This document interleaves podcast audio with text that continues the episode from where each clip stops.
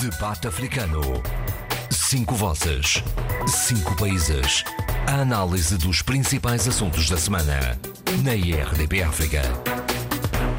Cabo Verde tem um novo chefe de Estado, tomou posse esta semana em sessão solene na Assembleia Nacional, prestou juramento perante a Constituição e uma ilustre plateia de convidados, composta, entre outros, por cinco chefes de Estado. João Lourenço, o Sissoko Kimbaló, Marcelo Rebelo de Sousa marcaram presença na cidade da Praia. Angola assinala 46 anos de independência, com desafios eleitorais no próximo horizonte, no horizonte próximo, e dores de crescimento a afetar os históricos partidos políticos. Vivam, este é o debate africano com Sheila Cana, Adolfo Maria, Abílio Neto, Eduardo Fernandes e José Luís Joffer Almada. Eu sou João Pereira da Silva. Adolfo Maria, 46 anos de independência, este percurso uh, ainda tem muito para andar. Sim, já andou muito, também desandou bastante e, e tem muito para andar, porque temos, primeiro, uma independência que foi eh, adquirida em condições dramáticas, não é? E prosseguida por guerra civil e prosseguida e incitada também uma independência com com uma estratégia política e económica errada, eh, com um regime ditatorial que a longo prazo, que a médio prazo eh, veio cercear, eh, digamos, eh, o, eh, a utilização e o aparecimento e o florescimento de iniciativas de, de, e de ideias de personalidades que tinham ideias de, sobre o país. Uh, e depois a longa guerra civil. Tudo isto fez com que hoje Angola, de, sobretudo porque se mantém, uh, digamos, mal estruturais, uma corrupção endémica que começou logo com a independência e que se foi estendendo a toda a sociedade, primeiro pela, pela, instituída pelo próprio regime, e instituída quer dizer eh, criadas as condições para que ela fosse exercida por, pela nomenclatura e, entretanto, pelas más condições eh, económicas e sociais criadas, eh, deu origem a vários esquemas de sobrevivência que levaram, que levaram a, a uma corrupção transversal a toda a sociedade e que hoje gangrena a sociedade e, e o poder.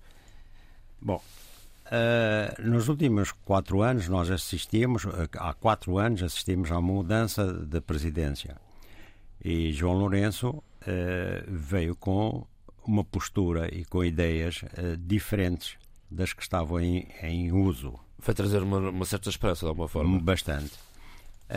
só que, de facto, ou por várias razões, uh, pelos, por mal estruturais da, da, da sociedade e do, e do país. E, e, por, e também por eh, divisões dentro do, do próprio MPLA e certamente também por erros cometidos pelo, pelo, pela própria direção política, pelo, pelo próprio presidente, uh, não, e, e, também por um contexto externo desfavorável, desde o Covid-19 e a manutenção de preços baixos do petróleo até o uh, final do ano passado, tudo isso uh, fez com que uh, se agravassem as condições económicas e sociais da população, o, o seu cotidiano tornou-se ainda mais difícil.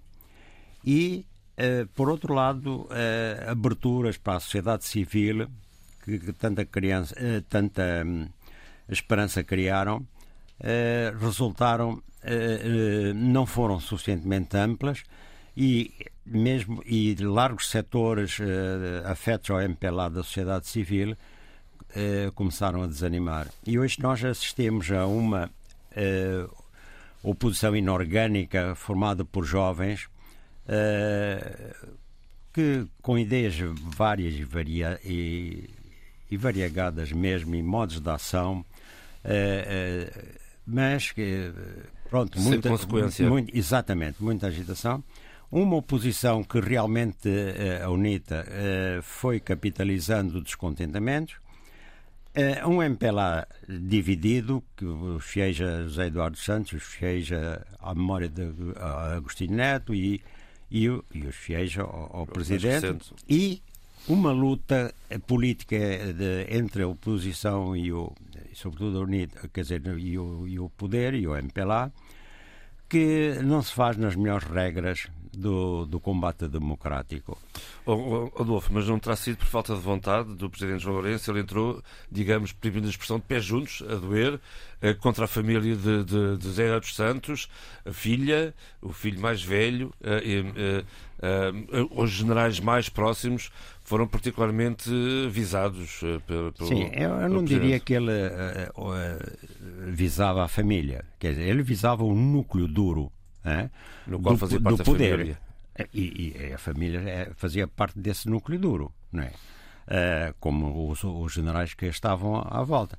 Portanto, depois assistiu-se a, a uma luta entre a formação de um outro núcleo duro, se calhar com as mesmas peças, com os mesmos eh, problemas, com os mesmos vícios do passado, e é isso que tem gangrenado, que tem dificultado também a ação de, do Presidente João Lourenço. Eh, mas a verdade é que o próprio Presidente eh, ou não se tem oposto ou tem coberto ações que não, não, digamos, não realçam os valores da, da luta democrática ou da democracia em Angola. E, e portanto, tudo isso criou eh, muitas dificuldades. É verdade que o Presidente, no seu discurso, continuou otimista. Ele eh, salientou isso que realmente Uh, para se adquirir a independência foi preciso muito sacrifício de, muito, de muitos cidadãos e de muito sangue e, houve uma resistência sempre à penetração colonial mas uh, depois uh, ele frisou o que é importantíssimo não é? Se em toda em todo e qualquer momento dado o passado que nós tivemos que é um dos grandes os grandes desafios é manter as conquistas da paz e construir a unidade nacional edificar uma nação reconciliada e isso é, são tarefas permanentes e é verdade. É, agora, também na prática tem de se agir em consequência, não é? É mais uma frase feita que outra coisa. Não, no contexto angolano é muito importante invocar a paz. Quer dizer, o combate político tem de ter os seus limites. Não pode ter uma perspectiva de, de se transformar em combate armado. É, não, é, é este... E, que, e que esse risco, creio que eh, esse risco existe em Angola, que possa haver um, um conflito mais uh, a esse nível, que possa subir de nível. É, quer dizer, não, uh, o que eu posso dizer é que as pessoas uh, hoje têm medo, sofreram muito com a guerra e que ninguém quer fazer pensar em guerra sequer. Só que é um momento dado no combate pode haver excessos. É? excesso de linguagem que leva a excesso de repressão, excesso de repressão que leva. É, quer dizer, e portanto, é, a, a fronteira é tenue. É frágil. E depois, vamos lá ver, a guerra acabou há 20 anos, né, praticamente. É, hoje, uma geração que tenha 20 anos não tem memória desta guerra. Hum? E o que é que ela tem? Tem a memória do cotidiano. Tem memória, não tem a, a, o cotidiano na sua, na sua uh, no seu, uh, onde ele vive, né? e que é muito, muito difícil. Uh, João Lourenço recordou os portos, aeroportos, caminhos de ferro, as, estruturas, incrementou-se consideravelmente o número de câmaras hospitalares, etc. Só que é verdade isso, mas pergunta-se de maneira adequada ao crescimento da população, de maneira adequada às necessidades de, de, de emprego, de maneira. bom, eu creio que não. A prova é que as condições se agravaram, apesar de. E também, na, na mente das pessoas, permanece isso. Está bem, é, é, fez-se algumas coisas, mas e não se podia ter feito mais com o dinheiro que desapareceu nos bolsos de, de, de, daquelas, do, daquelas pessoas que faziam parte do esquema de corrupção?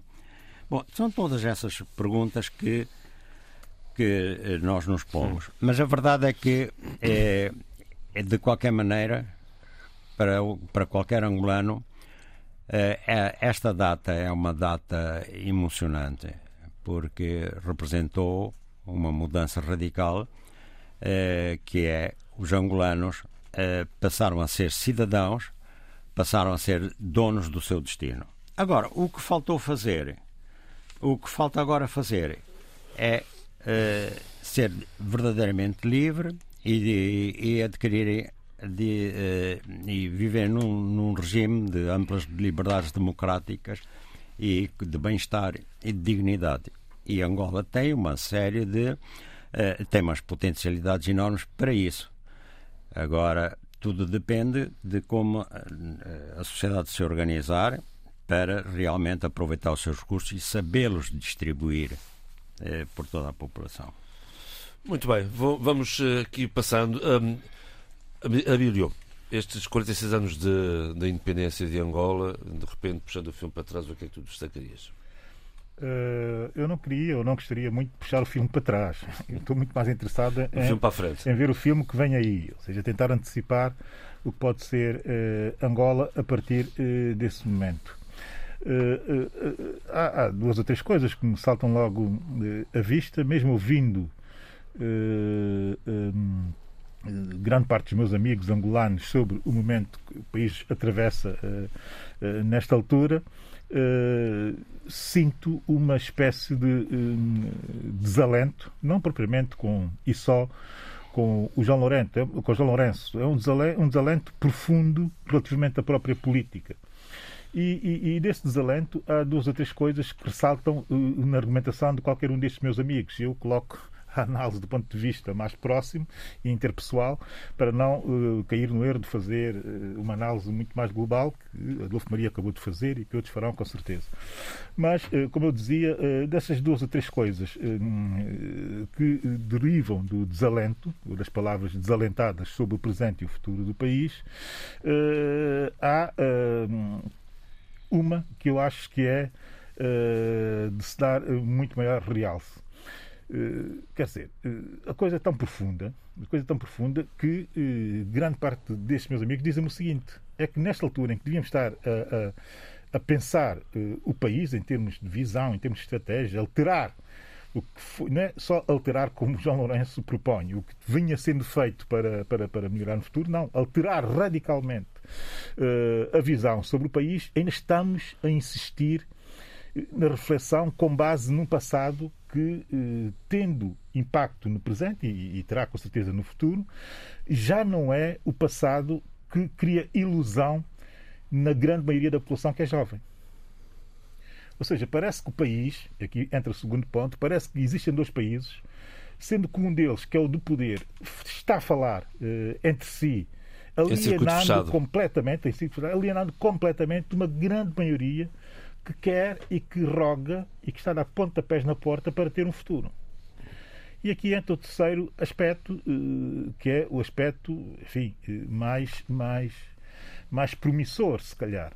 É que se até agora grande parte dos movimentos eh, são movimentos de indignação, fundamentalmente, os movimentos jovens, ainda não há uma, uma tendência clara de que para lado essa, essa, essa juventude cairá, mas já começa a haver algumas percepções de que para lado cairá, uh, abre-se aqui um campo enorme de interlocução entre as elites e essa juventude. Um campo que não está ocupado. E quando se diz, ou quando eles dizem, e eu compreendo muito bem, que esse campo não está ocupado, eles querem fazer uma referência também política, mas querem fazer outro tipo de referências, de relação coletiva uh, para afrontar um futuro. Ou seja, relação coletivizada para afrontar um futuro. Pode ser política, pode ser cultural, pode ser movimentos sociais, que ainda são mínimos e com impacto muito pouco relevante na sociedade eh, angolana. Portanto, há aqui um campo de esperança, neste terceiro ponto que eu acabei de dar, que é enorme, que é enorme, e que efetivamente não tem havido, e eu vou dizer uma coisa que se calhar vai cair muito mal a muita gente, mas eu tenho que dizer, não tem havido inteligência suficiente para uh, agarrar nessa oportunidade, porque de uma oportunidade se trata, para pensar um novo ou um outro futuro para, para, para Angola, em vez de estar só e permanentemente fixados num passado que é um passado que, de facto, e eu volto a insistir, e parece que ninguém está bem a ver isto, uh, um passado que não interessa a essa geração que desconhece, Presente. que desconhece, mais nova, que desconhece, desconhece grande parte do histórico e devia conhecer, naturalmente, mas a verdade é que não quer viver aquilo, não quer viver a vida que os outros viveram. Não quer voltar a viver a vida que os outros viveram. Querem eles próprios terem as suas próprias vidas. É acredita que João Lourenço tinha, tinha criado uma, um, uma, uma, expectativa elevada? Não. A verdade é que uh, este é que é o grande erro. E chamaram-me a atenção para isso. Isso é, isso é muito interessante. Uh, dois amigos, os, os, mais lúcidos com quem eu interajo com alguma constância angolanos, dizem porque esta ideia de que João Lourenço criou uma grande, uma grande expectativa. expectativa é uma ideia que funciona entre nós, num círculo, num círculo muito específico que é o circo que conhece a história, que é o circo que está próximo, mais próximo ou menos próximo, mas está à volta do poder, é o circo que tem um olhar, digamos que tradicional sobre Angola pós-colonial, é o ciclo, é o ciclo do poder. E, de facto, dizem que as dúvidas relativamente a que isto pudesse ser um novo ciclo reflete-se muito na relação das camadas populares, sobretudo da juventude, com o próprio São Lourenço. Foi havendo uma, sé uma série de, de, de, de, indicadores que iam dando bem nota de que havia uma. uma, uma por, por trás havia uma espécie de descrença generalizada que só foi identificada como esperança quando houve uma reação na alteração uh, da transição de poder. Eu não sei se me estou a fazer explicar. Quer dizer, o João, Momento, o João Lourenço foi entendido, segundo estes, estes, estes, estes amigos meus, como uma espécie de esperança momentânea, algo muito momentâneo, mas que sempre foi visto com muita desconfiança como o homem, do, homem da máquina. Exatamente, exatamente por isso. É? Sim, mas não, é, o, o Abílio pôs aqui uma série de questões muito interessantes e que desafiantes. O, é quando, quando ele, é quando ele ao falar do uh, Abílio, ao falar do campo de, de, da esperança, é, isto, tudo isto, eu por ver, eu evoco bastantes vezes, ou, digamos, o processo, né? Porque este nosso processo em que se cometeram erros com, quando havia umas potencialidades extraordinárias em todo o tempo, vem já da luta de libertação. Quando nós tínhamos mais quadros que qualquer outro movimento de libertação, fomos aqueles que mais desperdiçámos. Nós somos campeões no desperdício. De homens, de, de, de pessoas de, e, e, de oportunidades e, e, e de, Bom, agora. Como bom, como bom economista, foi logo os meios. Eu tive que ir às oportunidades. de meio.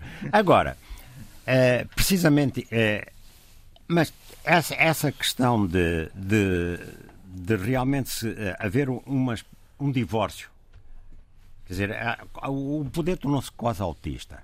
É? E, ao mesmo tempo, tudo isto é o resultado de quê?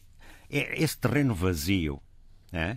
De que não permite o diálogo entre gerações, que não permite a compreensão da geração que tem estado no poder, das mudanças societárias e de mudanças eh, eh, demográficas mesmo que tem havido e, portanto, eh, e, e, sociedade, porque Angola está no meio do mundo e vai evoluindo, vai formando quadros que contactam com várias experiências do, do mundo, que têm várias ideias e eles não têm palco, não têm fórum para falar. Bom, e não tem porquê. E voltamos sempre ao mesmo problema. É que eh, o MPLA fez o deserto. Ele, ele não favoreceu eh, o empoderamento da, da, sociedade civil. Bem pelo contrário. A sociedade civil, que, portanto, a sociedade civil é, é, a, é a sociedade organizada. Não, não é a sociedade toda angolana. É, é a sociedade organizada. Portanto, são associações empresariais, são associações sindicais, são associações culturais, são é, mil e umas coisas. Bom, e ambientalistas, etc. Bom, é, todas essas, to, to, o movimento associativo só existia como correia de, se fosse correia de transmissão do poder. Isso tudo, as consequências estão agora. Agora, as consequências estão agora. Temos uma oposição uh, diga, inorgânica que procura caminhos, mas inclusiva tem várias, várias deficiências. Porquê? Porque não está habituado a discutir e a pensar junto. A ser a oposição. É, não, não é só discutir e a pensar juntos. A pensar os problemas. E não temos, e, e, e, e não temos sequer mais.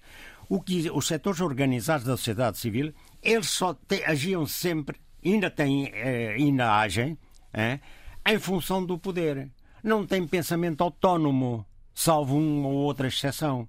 E, portanto, eh, eu tenho, em vários escritos que eu tenho feito, eh, eu tenho salientado a necessidade da própria sociedade civil, dos indivíduos, do, do digamos, do, dos líderes da sociedade civil, se capacitarem de que o, o problema é saberem formular o, o seu, os seus interesses.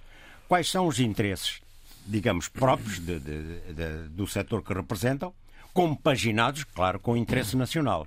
Assim, não só o poder se apercebe melhor do que se passa, como também eles próprios podem dar ideias ao poder e mais, e é o momento dado exigir eh, que, por exemplo, eh, suponhamos que, que eh, tá, faça apelo ao investimento privado. Mas depois, é, como é que se age, como é que o poder age em relação ao, ao, a esse setor privado? É? Que possibilidades lhe dá, por exemplo, de, de, de, de serem, como é que é dizer, capitalizados? Ou pelo menos facilidades ou, ou, ou, aberturas no, no, que respeita em, uh, à cobrança de impostos, ou aberturas, uh, ou então infraestruturações necessárias. Muitas interrogações. Vamos alargar o debate. Sheila, estamos por aí? Ah, bom Viva, bom dia. Acompanha estas preocupações. Não, eu apanhei tudo. tudo Muito bem. Sheila, tudo. e então como é que como é que olha para esta para esta data uh, de, de, Angola, 46 anos de independência? Em primeiro lugar, bom dia a todos. Em segundo, um, é lógico, eu tento olhar com olhos de quem de quem vê e é geração uma geração que sente na pele uh, as alegrias destas vitórias, destas independências. Eu nasci em 72, portanto eu tenho muito marcada em mim toda esta memória uh, da independência, nomeadamente em Moçambique. Uh, e, e, para mim é, é uma honra ouvir alguém que lutou por isso e que está aqui entre nós aqui a falar. E isto é importantíssimo, é um privilégio e é uma sorte, não é, Adolfo? uh, com todo o percurso que o Adolfo fez, com todas as agruras pelas quais o Adolfo teve de passar e de suplantar e ter uma voz única e uma voz que é escutada e respeitada por muitas gerações. Sim, Isso acho que é importantíssimo, diz ele. Ele tomou de vida nota. Obri Siga. Obrigado, Sheila. Temos esquecido de fazer essa referência. Muito obrigado. O Adolfo uh, uh, disse uma frase que para mim uh, faz o meu dia hoje. O MPLA faz, fez um deserto. eu acho que é um grande problema dos nossos países é que criaram após a sua, a todos os seus percursos de libertação nacional que, tá, que são paralelos com uma outra guerra, que é a guerra colonial, criaram um, uma figura que é a figura da não memória. Esquecer o passado para poder celebrar o presente. Mas a verdade é que todo este presente que foi construído a partir daí é todo um presente cheio de buracos, cheio de, de, de, de atrocidades, cheio de violências, de inseguranças. E há pouco o Adolfo dizia que esta geração que nasce a seguir à Guerra Civil é uma geração sem memória. É uma, geração, é uma geração sem memória direta dessa guerra, mas é uma geração que viveu na pele e que vive na pele as consequências uhum. culturais, sociais, económicas, políticas dessa guerra. Uhum. E são consequências que não têm ainda uh, um fim à vista. E isso nota-se e espelha-se na relação que a elite política tem com o seu povo, com a, sociedade, com a sua sociedade civil. E, portanto, essa memória vem sempre ao de cima nas várias, nos momentos de privação, de, de uma ausência de futuro, de uma ausência de expectativas. E eu acho que, no, que esta geração, e quando eu digo uma geração nova, eu não estou a falar em termos etários. Eu estou a falar de uma geração que já está ativa, uma geração que tem um poder de pensamento, tem um poder de, de crítico dentro de si, de uma reflexão crítica. E esse passado volta sempre quando nós vemos, ao nível de um ativismo muito proativo, todo este pensamento que tem um diálogo muito, uh, muito fértil, muito produtivo e muito atento à relação entre passado e presente. Porque há aqui um aspecto, há um denominador comum, que é a privação de algo, que é a ausência de chão, que é a ausência de uma esperança. E eu acho que era importante dizê-lo. Uh, a memória não é apenas geracional, mas é uma memória coletiva. E enquanto determinadas situações e determinadas dimensões e componentes dessa memória estiverem presentes na sociedade angolana, eu acho que vai haver sempre uma relação com o passado. Pode, ser, pode não ser uma relação igual nas várias gerações, mas vai haver sempre essa relação com o passado. Mas eu permito-me dizer uma coisa, Adolfo e a todos que estão aqui presentes. Eu acho que há, uh, embora com toda esta uh, pobreza de um futuro luminoso e auspicioso e promissor. Eu acho que há pessoas, gentes, que todos os dias trabalham para que possa haver esse futuro promissor. Ah, não tenho dúvida. Eu acho, tem dúvida. eu acho que há gente que luta por isso. E acima de tudo, uh, eu e há pouco eu estava a ouvir o Abílio, uh, é lógico que cada um de nós constrói uma percepção da realidade do outro em função de, das pessoas com quem nós falamos. Sim. Portanto, aquilo que eu sei de Angola não é a mesma coisa que aquilo que o Abílio, que o Adolfo, que o Eduardo, que o João Pereira e que o Luís uh, criam, constroem e sabem. Mas aquilo que eu vejo com as pessoas com quem eu falo é um dinamismo e uma força e um vigor brutais mas também uma consciência acutilante dos riscos que se correm por quererem abraçar sempre uma cidadania ativa, uma cidadania crítica e uma cidadania de partilha. E os riscos são imensos, ao nível da repercussão, ao nível de uma violência policial e ao nível, acima de tudo, de uma ameaça constante de oportunidades. Uh, só para terminar, João hum. Pereira, mas eu acho que era importante dizer que se o MPLA faz o deserto ou fez o deserto, eu tenho a certeza que há um oásis sempre escondido e sempre ao virar da esquina. Fecha-se uma porta, abre uma janela, é velha história. Eduardo. Em primeiro lugar, gostaria de dizer que Angola pertence a um pequeno, um pequeníssimo grupo de três países africanos que representam 50% do produto interno bruto do, do continente. E esses países são a África do Sul, a Nigéria e Angola. Isto é extraordinário. Na África é, subsaariana. Subsaariana, subsaariana sim. Não há o Egito. Não, temos o Egito, temos Marrocos e temos a Argélia. Né? A Sonatrach, só a Sonatrach. Sim. foi o modelo que, que foi servido de modelo para a construção da Sonangol. Portanto, uh, uh, uh, o crescimento das economias africanas eh, até não está mal de todo perante o, o, a conjuntura que estamos a viver com o Covid-19. Mesmo assim, a África crescerá acima dos 3,8%. Portanto, isto para 2022.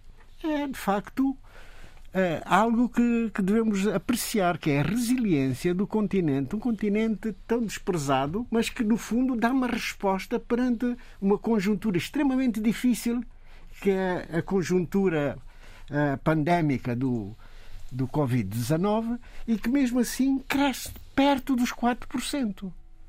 É evidente que se compararmos com um passado relativamente recente, a África esteve perto dos 10%. Lembram-se, vocês todos se lembram. Pré-Covid. Portanto, de qualquer maneira, há, há, há, regiões do mundo que estão a, muito abaixo dos 3,8% de hum. crescimento. E, portanto, apesar de tudo, a África não está assim tão mal. Qual é o aspecto negativo do continente africano? É a sua demografia. É a velha história, estamos sempre, é a, tocar velha mesmo, história. estamos sempre a tocar no mesmo ponto. Porquê? Porque vai absorver 3%, um pouco mais 3% do, do crescimento vai para, para a demografia. Estamos a generalizar. Vamos, vamos fechar isto assim em Angola para passarmos ao seguinte, ainda nesta primeira hora, rapidamente, Zé Luís, porque sobre, a seguir, sobre, a, seguir sobre, a Cabo Verde vamos falar. Exatamente, sobre Angola. Eu gostaria, nesse contexto, uh, não é comum, uh, de dizer o que penso uh, sobre isso lendo lendo versos do meu último livro, Deflagrações, e vou entender porquê. Entretecidos com a fronte redentora e solidária, com o irrestrito autoritarismo revolucionário da Gamal Abdel Nasser e Kwame Nkrumah, os povos africanos não morreram, nem nunca morrerão, Chaka. Entretecidos com gestos emancipatórios e fraternitários, com o irrestrito autoritarismo revolucionário da Med Sekou Touré e Modibo Keita, com o arrojado desassombro antiimperialista, com o irrestrito autoritarismo revolucionário da Med Bembela, Kenneth Kaunda e Júlio Nerier com os grandiosos sonhos construtivistas, com o irrestrito autoritarismo revolucionário de Wari Boumediene e Luís Severino de Almeida Cabral, de Samora Moisés Machel e António Agostinho Neto, com as poses rubras e marciais e as vorazes insígnias, com o irrestrito autoritarismo revolucionário de Marianne Guabi e Matia Careco, de Muammar Gaddafi e Mengistu Haile Mariam, com a exasperação autocrática, com as derivas sanguinárias, vingativas, rancorosas, com as pulsões repressivas deles e de outros implacáveis líderes e de outros resolutos apóstolos de doutrinas revolucionárias de libertação territorial nacional e continental africana, de emancipação política e social das classes oprimidas, de redenção social e cultural dos povos espoliados, com o seu cortejo de prisioneiros políticos presos por delito de opinião, dissidentes, mercenários, rebeldes armados internados em centros e campos de reeducação política e lenta degeneração psíquica, fuzilados em execuções sumárias, acusados de conspiração contra os interesses do povo, de atentados contra a pátria e revolução, os povos africanos não morreram, nem nunca morrerão, Chaka. Sim, senhor. Quem não teve a oportunidade de ir à apresentação do livro José Luís, aqui teve 4 minutos do, do mim, livro. para De, mim, tem para umas 600, umas 600 vou- não- páginas, não- não só vou- que à distância parece uma Bíblia. Não- Bom, Zé Luís, já nem lhe pergunto mais nada. Vamos passar a Cabo Verde antes, mas, mas não me faça o comentário em livro, em poema, já agora. Mas Agradeci. você não gosta de poesia? Gosto, Não acha que mas essa tem- poesia diz mais do que eu podia Tudo explanar tem o aqui? seu tempo e o seu lugar, sim senhor. Vamos, Exatamente. vamos a Cabo Verde, Zé Luís. Ah, ah, ah, José Maria Neves é o novo chefe de Estado do seu país, parabéns. Ah, teve um, interessante discurso de posse, um longo, de 45 minutos, ah, entre o português e o crioulo. Dê-me quatro ou cinco ideias-chave daquele discurso, independentemente da língua em que foi preferido. Uh, da língua tenho que falar primeiramente. Primeiramente, foi extremamente simbólico que o Zé Maria Neves, contrariando aqueles que achavam que ele devia preferir um discurso só em português e aqueles que achavam que devia ser só em crioulo, ele preferiu um discurso bilingue eh, de grande significado porque cumpre o artigo 9 da Constituição de Cabo Verde que estabelece as línguas oficiais do crioulo e o português e estabelece o objetivo da paridade entre as duas línguas. E, fazendo um discurso solene de Estado, em que grandes reflexões políticas vêm à tona, fica provado que pode-se dizer tudo o que se pode dizer em português. Portanto, fica E provada também, está claro. a paridade material e simbólico eh, política entre as duas línguas. Portanto, teve um impacto enormíssimo tanto para os cabo-verdianos das ilhas e diásporas, que muitas vezes só entendem o crioulo para além das línguas dominantes dos países, mas também do que ele, da importância que ele atribui Para à a língua população. portuguesa. Uma forma de unir a população através do crioulo. a, a língua portuguesa no sentido de a língua portuguesa não, não é somente uma ex-língua colonial. A língua portuguesa é isso, mas também é língua de expressão de parte da identidade cabo-verdiana, nomeadamente, por exemplo, a identidade literária, os arquivos. E é língua oficial no sentido plena, no sentido de desempenhar plenamente as funções do Estado. Portanto, chegou, chegou o momento de também o crioulo começar a ser ensinado, e é uma boa notícia, porque a partir do próximo ano o crioulo vai começar a ser ensinado a partir da décima classe, depois vai-se alargando paulatinamente, certeza que se vai retomar o ensino bilingue e há grandes obras jurídicas e, e, e, literárias que já foram traduzidas para o crioulo, como a Constituição, a Declaração Universal dos Direitos do Homem, Camões, Camões, Fernando Pessoa, uh, a Declaração da Unesco sobre os direitos linguísticos das crianças, na verdade, de aprender na, na língua materna, etc. Quanto à substância, foi um discurso poderosíssimo.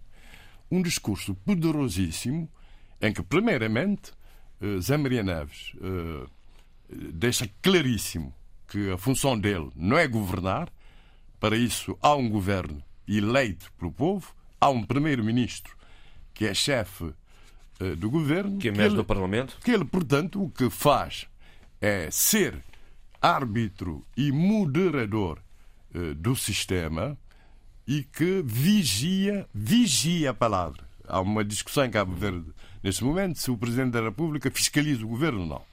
Não é como em Portugal, que a Constituição estabelece explicitamente que o governo é responsável politicamente perante uh, o Parlamento e o Presidente da República, está expresso na Constituição Portuguesa, mas a Constituição Portuguesa diz outra coisa, que muda de lugar em Cabo Verde. A Constituição Portuguesa diz que a Assembleia, uh, o, a Assembleia da República vigia o cumprimento da Constituição. Ora bem, esta atribuição é atribuída em Cabo Verde ao Presidente da República. Quer dizer que o Presidente da República, uh, portanto, tem poderes de fiscalização uh, do governo que faz através uh, do, do, governo e da Assembleia, que faz através do veto político, mas que no caso do governo, e viu-se claro com a entrevista de Jorge Carlos Fonseca, é exercido de várias formas por exemplo, dando, chamando a atenção do governo sobre determinados diplomas legais da substância, no sentido do governo modificar. Senão, não, não, não promulgar. Passa, não, não passa. passa. Claro que o Há governo. sempre recurso ao Tribunal Constitucional, claro, tudo. Também. Não é só isso. O governo, nesses casos, pode recorrer, eh, eh, em vez de ser proposta, eh, em vez de ser um decreto legislativo ou decreto-lei do governo, pode transformá-lo numa proposta, proposta de, lei. de lei para o Parlamento e, e, portanto, se o Presidente vetar, tem que devolver ao Parlamento que adota o diploma com a mesma maioria. Portanto, há sempre forma. Mas quer dizer que o Presidente não é a Rainha de Inglaterra em Cabo Verde. Não é a Rainha de Inglaterra nem o Presidente da Alemanha. Da Alemanha. Porque ele tem uma grande legitimidade porque é eleito diretamente pelo povo, exatamente para, para, para exercer os poderes que a Constituição lhe atribui expressamente, mas também os poderes invisíveis, a magistratura de influência. Recados. Uh, uh, portanto, uh, e só, só para terminar isso hum. nessa parte, dizer que o que a diferença entre o sistema constitucional português e o sistema cabo-verdiano no que tange às relações entre o Presidente do Parlamento e o Governo, é que, em Cabo Verde, uh, tudo é feito para que uh, o Governo seja estável.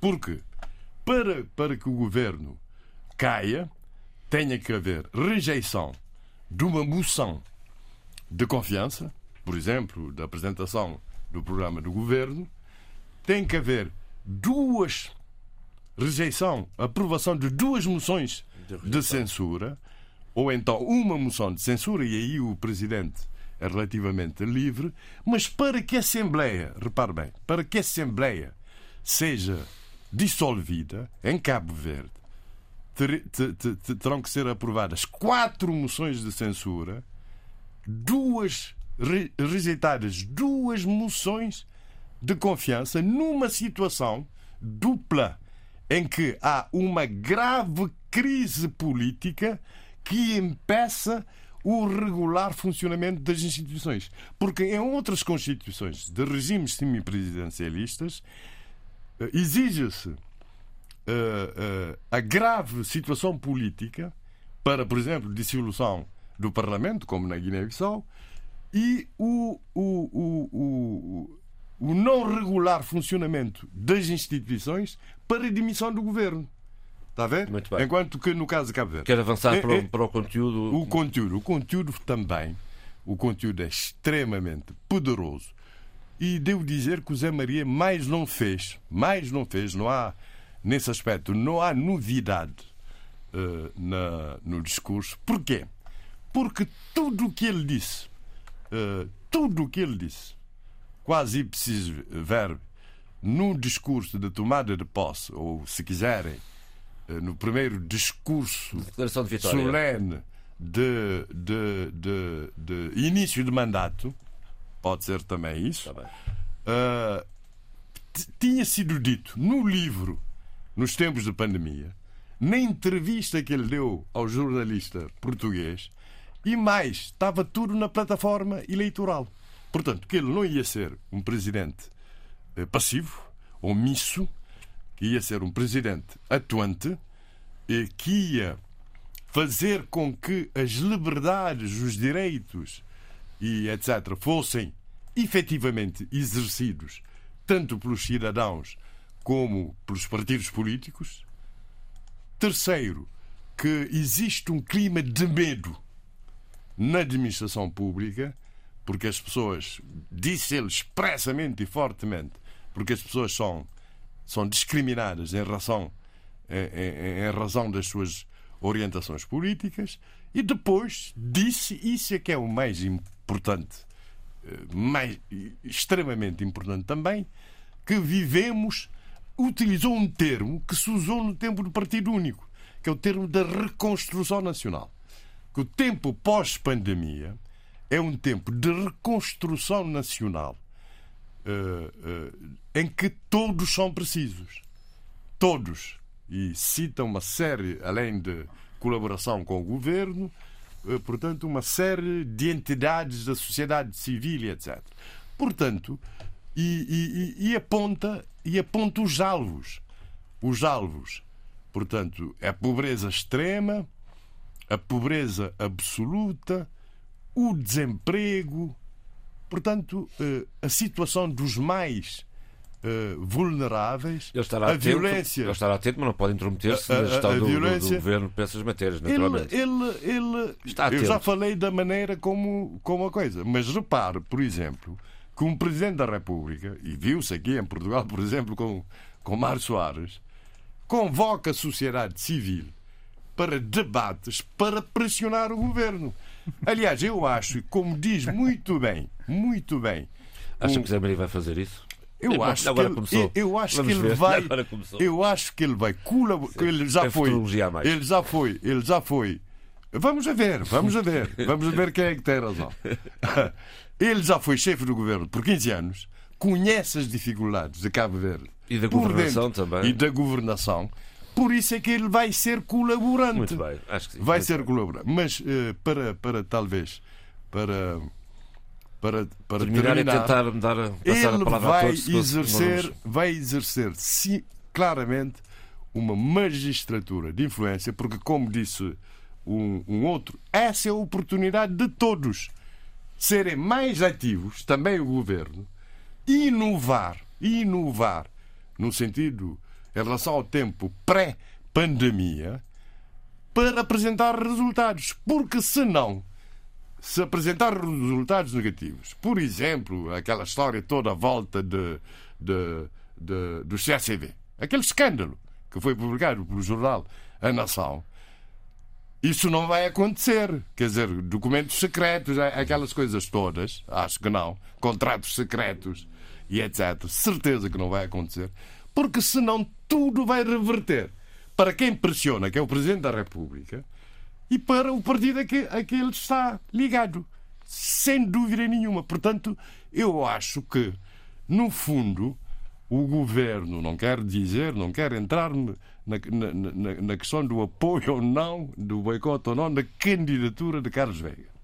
Mas eu acho que o governo, no fundo, deve estar muito contente porque tem, vai ser vigiado, vai ser pressionado e vai ter oportunidade de, de autopressionar-se para apresentar resultados. Muito Acho bem. que é isso. Meus amigos, temos Ah, aqui. e o discurso do Presidente da Assembleia. Daqui a bocado não, não dá para dar uma não. Não, não, não, só, só, só isso. Presidente da, da Assembleia, eu fiquei admiradíssimo com o também poderoso discurso dele. Muito poderoso, no sentido de, de reafirmar a maturidade da democracia cabo-verdiana, sobretudo com estas eleições presidenciais, mas porque que não é preciso criar dramas, porque há um presidente apoiado eh, na, na sua candidatura por um partido adversário do partido do governo. Porque já temos a experiência do Jorge Carlos Fonseca e não criou drama nenhum. Aliás, o mesmo Zé Maria Neves, mesmo Zé Maria Neves, fez elogios efusivos ao Jorge Carlos Fonseca. quando foi Primeiro-Ministro. Eh, não, não, agora, no discurso de posse, ao Jorge Carlos Fonseca, pelo seu desempenho Quando ele era Primeiro-Ministro. como sim qu- quando ele exatamente exatamente quando ele exatamente o que prova que na- mesmo por José Maria Neves foi bom ter um presidente que pressionasse e que não estivesse sempre de acordo Muito como bem. se viu como e mandou portanto o presidente da Assembleia fez um belíssimo discurso e mandou muitos recados e a conclusão que se tira é que eh, nesta legislatura, talvez a, a- a Assembleia Nacional, o Parlamento cabo-verdiano, perante o qual o governo é responsável politicamente, não vai ser só uma caixa de ressonância, Muito como tem sido muitas vezes até agora. www.rtp.pt barra RDP África é por aqui que segue este programa em podcast. Vamos eh, tentar eh, ter reações também do ilustre painel sobre os principais recados dados por José Maria Neves no dia eh, em que assumiu a chefia do Estado cabo-verdiano. Vamos falar também das mudanças no governo de Moçambique, nos recados do Presidente da República de São Tomé e Príncipe relativamente à remodelação eh, no arquipélago e também o mistério de um Airbus que está estacionado na pista do aeroporto de Bissau. Ora bem, não sei se querem, algum, alguns presentes quer eh, eh, rapidamente, para avançarmos no programa, eh, fazer algum comentário ao- à intervenção do José Maria Neves. Caso contrário, avançamos. E avançamos para a Sheila nesse caso. Sheila, Obrigada. está aí. Vamos. hum, eh, da da Autoridade de Moçambique há duas coisas que se destacam, Sheila: a remodelação no governo e uma mulher na pasta do interior, atenção, e também a, a decisão do- do- da Justiça Sul-Africana de extraditar Manel Chan, que agora vai recorrendo até poder, e, e vamos ver onde é que isto vai dar. Bem, eu vou começar, eh, João Pereira, porque eu acho que se calhar é um fiozinho que nos permite chegar até à, à exoneração, pelo menos, eh, do Ministro do Interior e depois, e depois Ministro da Defesa e depois eh, seguiremos o, o- o- a sintonia toda. Vá. Muito bem. Uh, em primeiro lugar, dizer que lamento mais uma vez a tragédia que ocorreu este sábado na Manhiça, em que perdemos 17 vidas.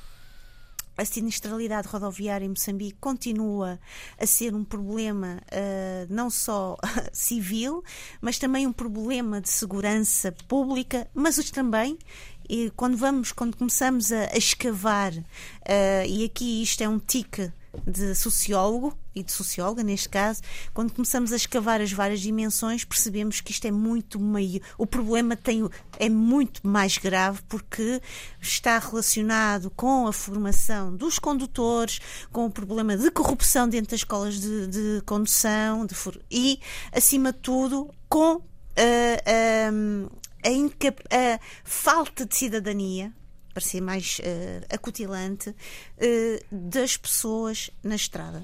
E, portanto, este, esta, esta nova tragédia que não podemos, uh, não posso, eu não poderia aqui deixar de sinalizar e de, de falar sobre ela. E isto leva-me um pouco para a demissão de Ahmad Mikdad, ministro, ou neste caso, ex-ministro do Interior. Uh, atrás de, ou, em cima dele, o que é que temos?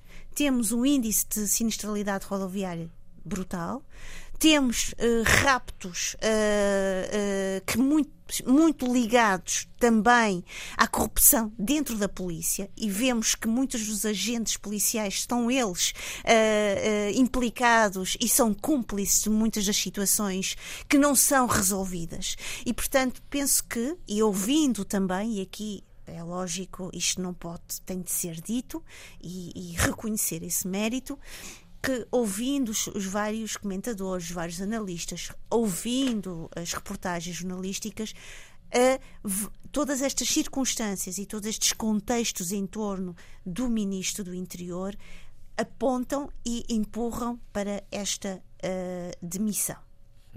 Também, pouco tempo depois, umas, umas horas depois, eu acho que nem chegaram às, 40, às 24 horas, se não estou em erro, e Uh, e no, no, no, âmbito do encerramento, eu tenho que ler aqui porque uh, tenho que ler as minhas notas, peço desculpa para não Era dizer essa. disparates e porque não tenho Faça por favor. vezes uma memória. uh, gostaria. Mas Eu, é infelizmente, não posso ajudar porque passei a semana fora, como é é, do não, não, não, não. Eu, eu, eu sou, eu sou uma pessoa, eu sou uma pessoa, João Pereira e meus caros eh, colegas, eh, do papel e da caneta. Eh, apesar da minha geração já ter muitas tecnologias disponíveis, mas eu sou muito do papel e da caneta. Tá bem, E então. portanto, Filipe Nussi, no, no âmbito do encerramento dos cursos de formação de sargentos das Forças Armadas de Defesa, eh, na Vila Municipal de Boano, no dia 10 de- deste mês, avisa e alerta e anuncia a reestruturação das Forças de Defesa e Segurança. E, portanto, e pouco tempo depois, temos a exoneração de Jaime Neto. Interessante é que as duas pessoas que vêm ah, ocupar as pastas do interior e as pastas da defesa são pessoas com uma longa carreira de terreno na área militar. Estamos a falar neste momento, e eu tenho que ir aqui outra vez às minhas notas, de Cristóvão Schume, Ministro da Defesa, e de primeira mulher, importante dizê-lo, Arsénia Massing, Ministra do Interior. Importa também dizer que também nesta semana foi ah, exonerado o, o Ministro para Assuntos da Casa Civil, que hoje, atualmente, é Constantino Alberto. ah, Constantino Alberto, e agora não percebo a minha letra e, portanto, fico por aqui.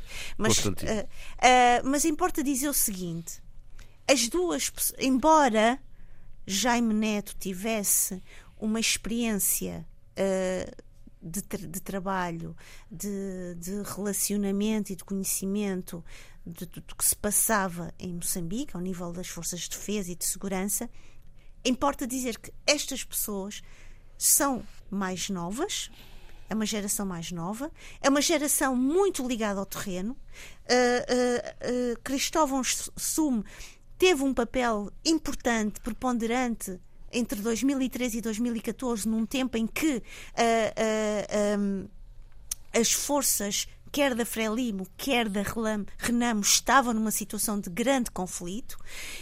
E ainda agora, na- na- em Cabo Delgado, também ele esteve presente no terreno e, portanto, parece-me a mim que toda esta reestruturação vai no sentido de dar maior eh, pragmatismo, uma maior, uma resposta mais imediata, mais eh, certeira, se assim posso dizer, para uma situação, que é uma situação de segurança, de soberania. E, portanto, parece-me a mim que Filipe Niusi quer, acima de tudo, uh, começar a, a- a limpar ou tirar ruídos, tirar obstáculos da sua frente. A vida, a sua vida não está fácil, com esta questão do julgamento das dívidas ocultas, com a questão de Cabo Delgado. Importa também dizer que esta semana vai ser retomada o, o- o processo do DDR, desarmamento, desmilitarização e reintegração das forças residuais da Renamo. Portanto, há aqui toda uma máquina, eh, ou novamente oleada e novamente a ser a, a, a, a funcionar. E, Acha portanto... que é apenas um refreshing, digamos, para, para, manter, uh, uh, para manter o governo na crista da onda cá em cima? Da popularidade, digamos assim? Eu não sei se é um refreshing. Eu sei é alguém teve a clarividência, ou está a ter a clarividência de que era importante fazer, assumir estas mudanças e atuar rapidamente para estas mudanças. E, a decisão terá de ser no sentido em que dar respostas imediatas a uma situação urgente, nomeadamente a situação em Cabo Delgado, porque é necessário, não é?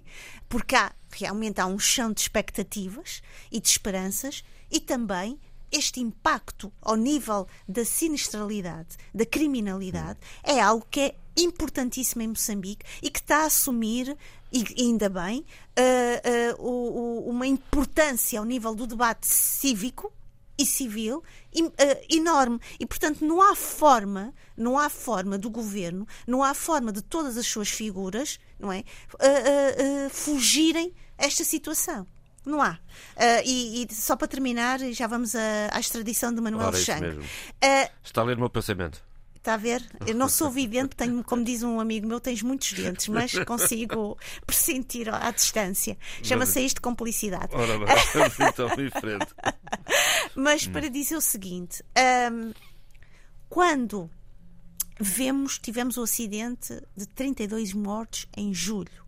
Temos agora um novo acidente. Continuamos a debater-nos e a, com esta situação da sinistralidade, como disse, com a corrupção. Ou melhor, uh, o debate, os debates que estão a, a, ocorrer neste momento em Moçambique, com várias pessoas das escolas de formação, com uh, engenheiros de, de, civis, com pessoas ligadas a, a, todo ao pensamento da mobilidade urbana, nomeadamente houve uma, um dos programas foi convidado um sociólogo que trabalha sobre a questão, a questão da sinistralidade rodoviária. Portanto, isto só mostra uh, algo importantíssimo. É é está um, na agenda, é um assunto, exatamente, é um assunto que está altamente, profundamente e cristalinamente sinalizado. E sobre isto não há forma de, se, de ninguém escapar. Uhum. Relativamente. Manuel Chang e a, e a decisão da Justiça Sul-Africana. Uh, Olha, eu fiquei. Um, eu não fiquei surpreendida, para ser sincera.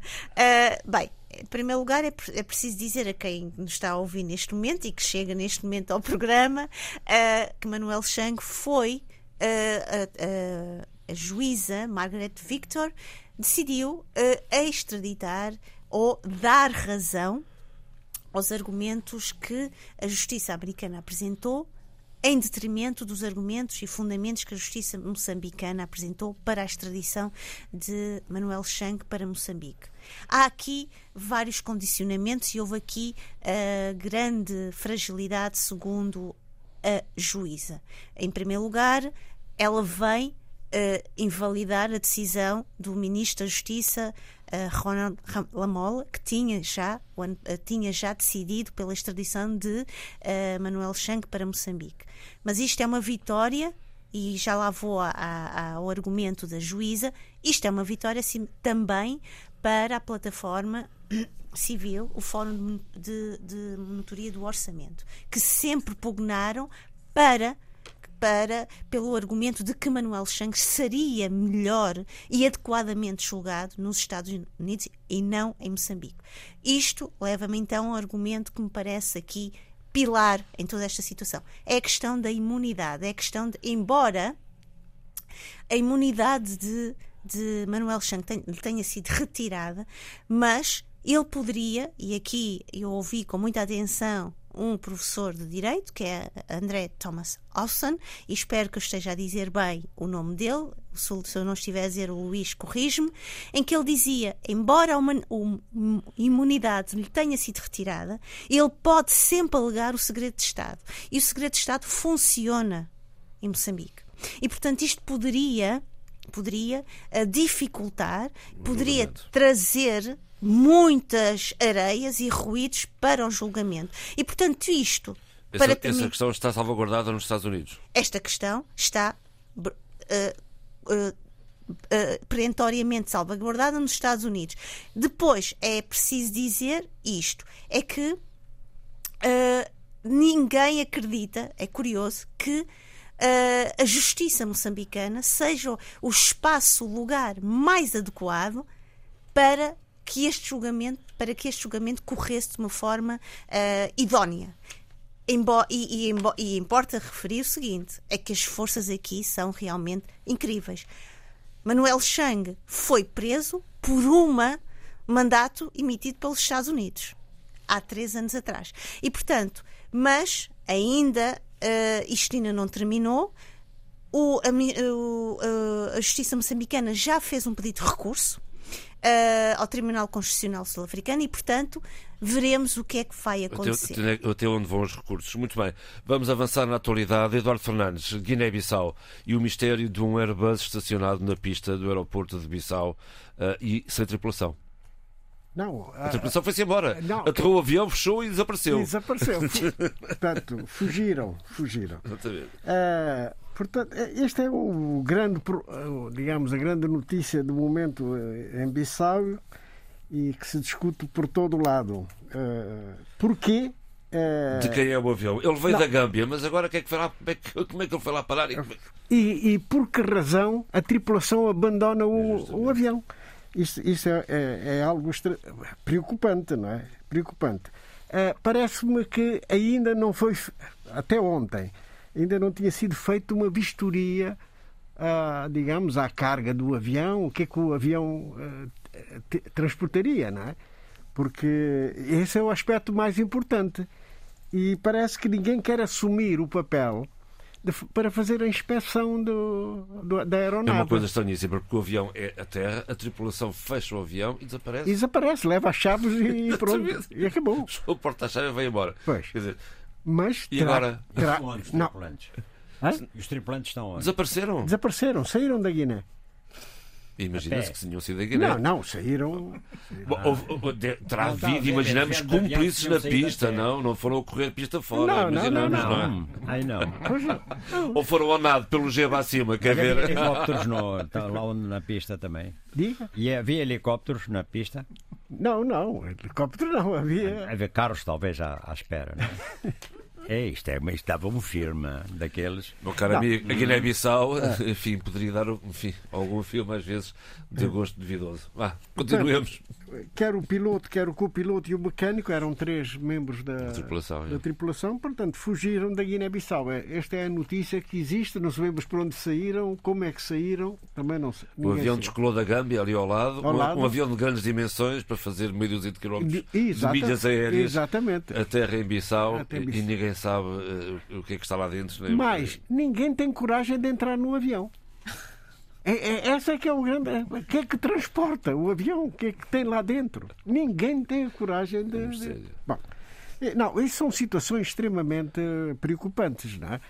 Porque existe uma autoridade aeroportuária na Guiné-Bissau que devia funcionar na sua plenitude e não deixar que essas coisas aconteçam só porque disseram quem deu autorização de de, do avião aterrar em Bissau terá sido o seu Presidente da República.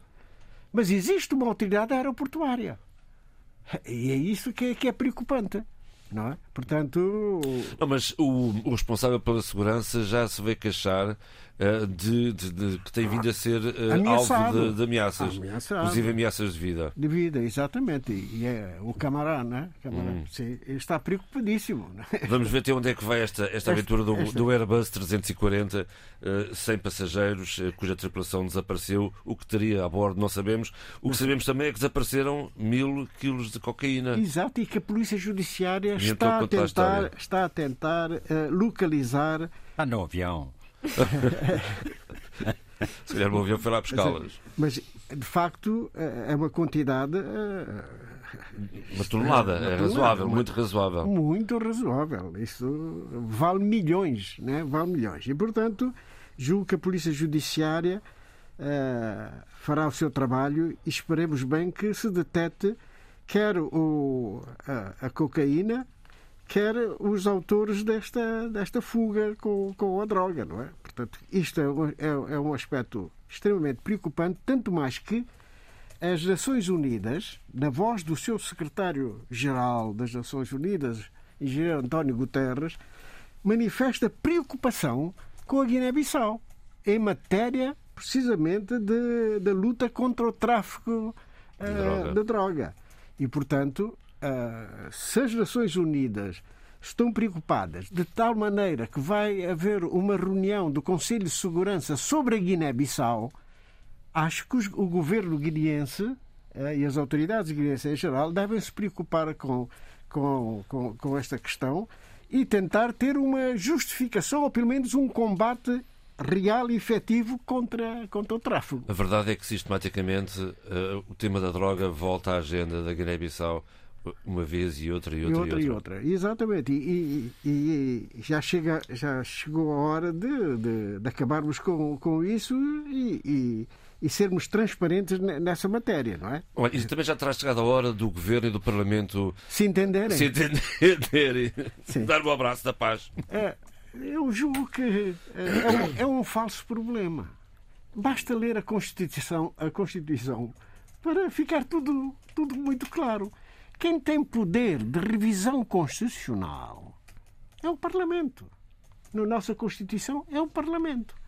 E, portanto, uh, há uma exigência que é, é, é, é o número de, de, de deputados que, que qualificada. qualificada. Mas o mais importante é que quem tem a iniciativa da apresentação é de projetos são os deputados. Os deputados. Exatamente. Exatamente. Há aqui uma tentativa de é inversão do processo. Portanto, Isso. podia ser o Parlamento o, o órgão competente, mas o Presidente, como no sistema angolano, o Presidente apresentou Sim. a proposta não, de revisão. Não, não, Mas não, esse é um regime presidencialista forte e, e sem, e sem a legitimidade Olha, de, Eduardo, de uma eleição direta. Que expectativas tem relativamente à Exato. visita do, do, do, secretário executivo uh, da CPLP a Bissau, Zacarias Costa, ex-ministro dos Negócios Estrangeiros de Timor-Leste, um diplomata de carreira? De carreira, sim, sim, timorense. Uh, não, acho que uh, uh, a visita vem numa hora, numa hora própria e, e, e, e muito sensível que estamos a ver na Guiné. E, portanto, os conselhos de um secretário executivo da CPLP ou do seu presidente da República Guineense pode ser muito útil. Até uma discussão ampla dando, dando informações concretas e sobre a realidade do, da comunidade e o papel que cada um dos nossos países tem nessa mesma comunidade. E, o interesse que deve haver por parte do chefe de Estado e do chefe do governo dos nossos países em reforçar estas ligação, esta ligação dentro da comunidade, por, força, por forma que a CPLP possa ter uma voz ativa na, no, na comunidade internacional e, e que possa uh, exercer uh, um, papel muito mais preponderante, mesmo ao nível das, de questões políticas dos nossos países. Zacarias da Costa vai estar na Guiné-Bissau entre de 12, 12 e 18. E 18 de Portanto, novembro. É uma semana. É uma semana, aliás, começou hoje. Exatamente, começou hoje. esta sexta-feira. Sexta Acha que, de alguma forma, creio que também não será alheia a disputa eh, atualmente existente ainda entre a Guiné-Bissau e São Tomé e Príncipe relativamente a quem sucede a eh, Angola na presidência da CPLP. Uh, não está fechado completamente. Não, não, está fechado, mas também não está a constituir assim grandes guerras, não é? Felizmente não, não, não está. Mas acho que vai chegar a uma. São Tomé e Príncipe, em princípio, será quem, quem, quem, segue, quem segue a Angola, Sim. mas eh, informações que me chegaram, não parece que da parte da Guiné-Bissau, do Presidente Estou... da República, não haverá assim muito. Não, não terá colhido de, de, com muito gosto esta, esta, esta, esta preferência na sucessão da presidência de... para, para São Tomé e Príncipe. Talvez esta, esta a visita de Zé da Costa possa, possa ajudar a resolver isso. Acha, o que é que acha, Abílio? Sobre isso já disse o que tinha, o que tinha uh, a dizer e acho que o que eu disse uh, seria tudo. Uh, não pareceu nas primeiras declarações da diplomacia dos dois países que houvesse qualquer tipo de tensão. Eh, posteriormente já veio a parecer que sim, que haveria algum tipo de tensão, mas eh, depois eh, da ida do presidente Sissoko Embalo a São Tomé e Príncipe, a quando da tomada de posse do presidente Carlos Villanova, pareceu-me que estava tudo muito tranquilo e muito calmo. Portanto, não há muito mais a dizer a propósito disso, a não ser alimentar uma série de situações então, que não têm qualquer tipo e de E os recados de Carlos Villanova uh, relativamente ao atraso da remodelação do governo? O Presidente da República uh, tem razão. E quando nós falamos uh, em enfim, na, digamos que na, na, na forma na abordagem que o Presidente da República deve ter para exercer a sua influência, eu devo dizer que essa, essa declaração do Presidente diz muito sobre como se deve pressionar e pressionar bem dentro das competências que a Constituição lhe confere. dá e lhe confere para tentar alterar um quadro que é um quadro que não só é desagradável politicamente, mas como é contraproducente para o próprio país e para a sua relação uh, com, uh, com, a comunidade internacional. A comunidade internacional e não só, e a relação do próprio governo com a, com a população, com a cidadania e também com outros órgãos de soberania. É? O Presidente, quando faz uma declaração dessas, só está à espera é que exista um quadro estável para ter interlocutores estáveis para uh, que a governação seja fiscalizada também de forma estável por ele próprio. Mas, Abílio, esta declaração tem 72 horas e até agora nada, não, não surtiu qualquer efeito. Quer dizer, eh, no mínimo, uma resposta uh, rápida. A verdade é que, fazendo um rewind, ou seja, indo um pouco para trás, verifica-se que a primeira declaração do Primeiro-Ministro Jorge Bom Jesus a, a anunciar uma remodelação terá sido a coisa de dois anos e meio, quase três anos. E, e a verdade é que nunca houve nenhuma, uh, nenhuma remodelação uh, estrutural, estrutural, digamos. Houve alteração de dos, dos, dos ministros pontuais, houve agora alteração também do Ministro das Finanças, que me perguntaram, questionaram se tinha sido uma remodelação, como é evidente, não é uma remodelação, porque entretanto o, o, o Primeiro-Ministro, o próprio Primeiro-Ministro acumula uma série de pastas eh, que eu não sei como é que ele consegue dar conta de tantas pastas, ele já, já é Primeiro-Ministro, já acumula a indústria e o comércio, se bem que existe um secretário de Estado para o Comércio, acumula também a defesa e a ordem interna, ou seja, acumula uma série de pastas que não fazem sentido rigorosamente nenhum estar só uh, nas mãos de uh, um único então, a leitura faz? Decisor, Será não? que não, uh, tem gosto de acumular aquilo tudo ou não consegue arranjar pessoas para, para os lugares? Quer dizer, há três tipos de leituras uh, que estão a, a, ser feitas em São Tomé e Príncipe. Eu não tenho nenhuma leitura específica nem, e muito menos especial sobre a situação. Uh, a que eu tenho uh, vem dando aqui de forma quase que sistemática. Uh, porquê? Porque é a forma como eu entendo que se caracteriza a atual configuração de poder em São Tomé e Príncipe. Quando eu digo configuração de poder, quero uh, dizer que é efetivamente uh, isto é uma configuração, é algo que é mais, uh, digamos que, estético do propriamente, que propriamente ideológico ou profundamente político, se quisermos. Não é? é uma junção de pessoas, de tendências, independentemente de existirem partidos ou não, ou de poderes, para governar um país. É difícil governar-se assim um país, porque é preciso ter uma, uma, uma, uma capacidade de equilíbrio, de equilibrismo, que exige, para que isso fosse possível, que existisse uma grande liderança a fazer pontes e a conseguir coordenar toda, toda, toda a míriade de, de egos, mas também de interesses, de poderes, de, de como é que eu diria isso, de eh, vaidades que torna-se difícil quando alguém não tem esse perfil de liderança forte agregar, articular e eh, coordenar isto tudo. E esse é o caso eh, do Primeiro-Ministro Jorge Bom Jesus. Eh, ele está num, num, num processo de uh, degeneração desde o primeiro dia em que ele tomou posse. Como não, tem, lidar... não tem carisma na sua, na sua. Não, a questão não é só carisma. A questão, o carisma é uma coisa, a liderança é outra coisa. Quer dizer, há, há líderes, grandes líderes, sem carisma nenhum. É preciso entender isso. Né? A questão não é aqui o carisma, a questão é mesmo saber liderar. Salazar não tinha carisma. Pois não tinha nenhum. saber liderar, saber liderar e, e, e, saber liderar não é só uma questão de se querer ou de se parecer líder ou de se ter carisma. Saber liderar hoje é uma ciência. Vamos lá ver, hum. e é preciso que se entenda isto. Quer dizer, é preciso treinar treinar-se para ser líder, é preciso muita coisa para ser um bom líder. Não é só a questão natural, da liderança natural, que isto existe também, mas eh, na política hoje é muito mais do que isso. Bem, para dizer o quê? Que eh, tudo o que se diz tem que ver, um, com a incapacidade do Primeiro-Ministro de fazer as suas próprias escolhas, pela dependência que tem eh, dos poderes à sua volta, os poderes dentro do seu próprio partido eh, e os poderes dos outros partidos, que são os partidos aliados da configuração de poder. Segundo, eh, a imposição desses próprios poderes de figuras eh, que não suscitam consenso entre eles. Já nem sequer me estou a referir à posição do próprio Primeiro-Ministro, que é para se compreender o que está aqui em causa. Isto tudo está refletido nos diversos postos, e aqui vem o terceiro, postos e comentários de, eh, digamos que, de militantes eh, renomados e, até eh, muito conhecidos da atual configuração dos partidos que fazem a atual configuração de poder é um autêntico saco de gatos, uns contra os outros, de uma forma, e ainda por cima denegrindo, de uma forma que não é expectável, ou não seria expectável que acontecesse numa altura dessas quando, estão, quando estamos a um ano de eleições legislativas.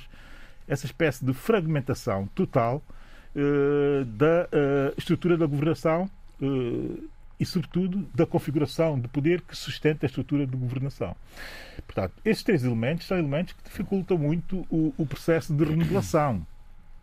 E, e- e aqui eu devo dizer que eh, eu não gostaria, mas também não seria o, primeiro-ministro Jorge Bom Jesus, mas não gostaria de estar eh, na pele dele, porque ele está aqui no, no- no meio de um, de um paradoxo que é um paradoxo complicado. É? Primeiro, já se percebeu que o Presidente da República não tem nenhuma vontade de eh, demitir o governo.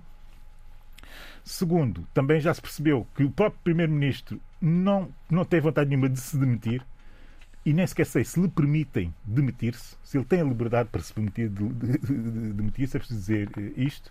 E terceiro, os- o- todas as forças eh, que estão por trás dos interesses, das vaidades e, e do que seja que sustentam a configuração de poder também não querem se demitir, querem ter mais um ano de acesso ao poder e de permanência do poder. Agora, como articular isto tudo no sentido de afrontar as eleições legislativas que aí, que aí venham? Eu antecipo desde já uma série de erros, uma série de equívocos, uma série de mal-entendidos eh, que não beneficiarão em nada a atual configuração de poder na afrontação do próximo ciclo eh, eleitoral, eh, que será o das legislativas e também o das eh, regional, da regional e das eh, municipais.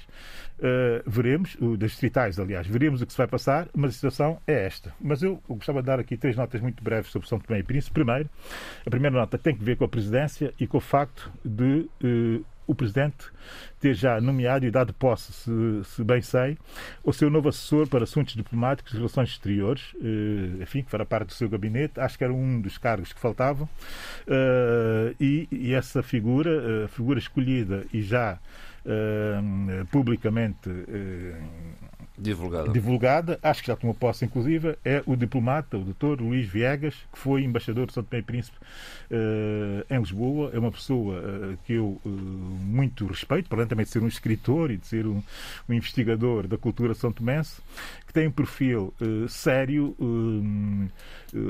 merecedor de toda a confiança de grande parte dos são tomenses, depois tem equidistância e, dis- equidistância e distanciamento político-partidário para poder ajudar o Presidente a ter uma perspectiva mais eh, de longe relativamente àquilo que se passa à volta eh, da conjuntura e do momento político no país. Portanto, desejo toda a felicidade eh, ao Luís Viegas eh, e também dou, naturalmente, os parabéns ao Presidente da República por ter feito uma ótima escolha na minha perspectiva. Depois, também dizer e, e- e dar aqui os meus elogios eh, ao Ministério eh, de Turismo e Cultura de Tomé e Príncipe, a Direção de Turismo e Hotelaria, a Comissão Nacional da Expo de Dubai. Uh, isso porquê? Porque uh, o que São Tomé e Príncipe, com, com, os poucos recursos que tem, uh, o que está a fazer na Expo Dubai é verdadeiramente excepcional. A página que a Comissão criou no Facebook para a Expo Dubai, de divulgação do turismo, da cultura, da programação, da própria presença de São Tomé e Príncipe na Expo, é qualquer coisa de altíssima qualidade e que normalmente nós não vemos isso acontecer em organizações de São Tomé e Príncipe. Portanto, para eles todos, eh, os meus parabéns por estarem a, a, a mostrar um, um, país que existe, mas que é também um outro país dentro daquele país a que nós estamos, maior ainda, eh, a que nós estamos, maior ainda que este, lamentavelmente e infelizmente, a que nós estamos habituados a, a presenciar. vão desde desde o envolvimento do empresariado nacional com presença na Expo, propor a sua presença na Expo, reflexões conjuntas no sentido de aportarem uh, subsídios uh, para a promoção do país uh, na Expo e tentar com isso também capitalizar essa presença, momentos culturais e demonstrações culturais bastante relevantes, com uma programação digna para um país com a nossa uh, dimensão. Portanto, não há muito mais a dizer uh, sobre isso. Para terminar, uhum. a última breve. Gerson Bahia, jurista, uh, publica uh, breves comentários à Lei de Proteção de Dados da República de São Tomé e Príncipe. Uh, isto faz todo sentido e é um momento oportuno para o fazer. Vai publicar em Lisboa e posteriormente em São Tomé no dia 18 de 11 de 2021. Portanto, agora, na próxima semana, às 17h30, na Faculdade de Direito da Universidade de Lisboa, Bom. o Gelson publica essa obra que é fundamental para se ter uma ideia sobre uma legislação que é a legislação crucial eh, na administração e gestão de datas, eh, de data ou de informação eh, acumulada para o futuro do país. E não há reflexão ainda sobre essa obra, sobre essa legislação, e essa obra pode vir trazer subsídios muito importantes. Adolfo Maria, em Luanda, o Parlamento aprovou o Orçamento de Estado. Uh, há também uma nota sua relativamente ao crédito informal. Uh, Fala-nos então um pouco. Um pouco não, e, e, também as grandes confusões. no MPLA e na UNITA. Vamos começar por aí. Vamos começar por aí. Então, é, vamos lá ver. É, neste momento, para o, é, o, o, Congresso a realizar em 9, entre 9 e 11 de dezembro, o Congresso da MPLA, há só um candidato, porque, é, que é João Lourenço porque o outro candidato que se apresentava e queria, ia criar uma novidade no MPLA, que era uh, haver mais que um uh, candidato uh, à presidência do, do MPLA para, nas eleições do, do Congresso. portanto, António Venâncio parece não ter recolhido junto dos militantes do MPLA ou das estruturas do MPLA o, o número o apoio suficiente. Bom, e então Uh, de, então João Lourenço. Agora, entretanto, uh, dentro da UNITA há uma série de problemas. E um grupo de seis militantes da UNITA uh, deu entrada no Conselho Nacional de Jurisdição do partido um documento no qual se solicita a impugnação da decisão tomada pela Comissão Política do Comitê Permanente que marcou a realização do Congresso para 2 e 3 de dezembro. E eles dizem que, não obstante todos os cuidados que o Comitê Permanente teve na preparação, eh, o acórdão, aquele acórdão do Tribunal Constitucional, trouxe à luz debilidades da, da nossa organização e algum liberalismo de certos dirigentes. Eh, esse acórdão constitui jurisprudência, portanto, eh, obriga-nos a ser mais rigorosos e prudentes na observância da Constituição e dos Estatutos. Eh, eles também admitem que podiam até ter formulado este, este pedido de impugnação diretamente ao Tribunal Constitucional, mas não fizeram porque uh, foram primeiro às instâncias do partido. E quem é que assina este, esta impugnação de deliberação da Comissão Política? José Eduardo, que é um recém-nomeado secretário provincial da UNITA em Luanda por uh. Hum? ele assina. Elizabeth Xinjola, etc. São, são seis membros. Agora, a verdade é que uh, este grupo é conotado como apoiante de Alcides, de Alcides Sacala. eh, que foi o segundo candidato mais votado no Congresso que elegeu Adalberto Costa Júnior. Por sua vez, este já apresentou a candidatura e outros líderes ou possíveis uh, candidatos já, já se demarcaram dizendo que sim, que apoiam essa candidatura e não se apresentam como Ernesto Savimbi e Kamalata Numa. Uh, bom, o que é que sucede? Tem havido toda uma série de especulações em declarações, em entrevistas, em, em análises escritas, faladas, etc. E sobre as divisões da, da, da, da UNITA. Não, é? e há, uh, eu acho que não se pode negar que há, que há, que há conflitos, e isto é, é bem, bem sintomático. Não é? Agora, até que ponto isto é, é só problema, é, tem uma gravidade que vai afetar irremediavelmente a própria UNITA, ou se também nesta, neste coro de análise, etc., não há, elas não estão enquadradas precisamente numa campanha que de facto existe dos meios do MPLA para desacreditar e para criar cada vez mais divisões dentro da UNITA, porque não há dúvida nenhuma, temia-se a liderança de Adalberto Costa Júnior. Temia-se e teme-se. Bom, é, aqui isso no que respeita Uh, agora vamos falar de milhões. O Orçamento de Estado, que foi o orçamento de Estado. O Orçamento de Estado angolano é modesto. São 30 mil, 32 mil milhões, mais ou menos, de dólares. Para um país daquele tamanho, com 30 milhões de habitantes. Né? bom. Mas, pronto, é o que há. Simplesmente, cerca de 50%, 49,6%, portanto, 50% é para a amortização da dívida pública né? no orçamento 50%, portanto só ficam só 15 milhões. E desses 15 milhões, ainda outros vão ser utilizados para, uh, para os juros, para o pagamento de juros. Portanto, serão utilizados uh, eh, 8,8 mil milhões para a dívida pública interna, portanto, para pagar a empresas, está atrasos enormes e tudo isso, não é? E também para pagar ao exterior. E, e porquê é que o Executivo justifica esta aceleração das amortizações? Porquê? Porque, entretanto, ele tinha pedido uh, para a suspensão do serviço da dívida uh, e que tinha pedido esse acordo internacional através do DSSI, não é? Agora, tem de, de, de tem, de, tem de, resolver, não é? Agora, uh, por outro lado, o que é que sucede? Sucede que a despesa corrente deverá aumentar em 33%, portanto, despesas para bens e serviços, juros, transferências, etc. E, e por outro lado, disse que isso é chamada despesa má, e que a despesa em capital teve só um aumento de 13%. Bom, das, dos 57 órgãos do, do, do OGE que vão ser que vão receber o, os dinheiros do orçamento, o Ministério da Defesa é o órgão que mais verbas recebe.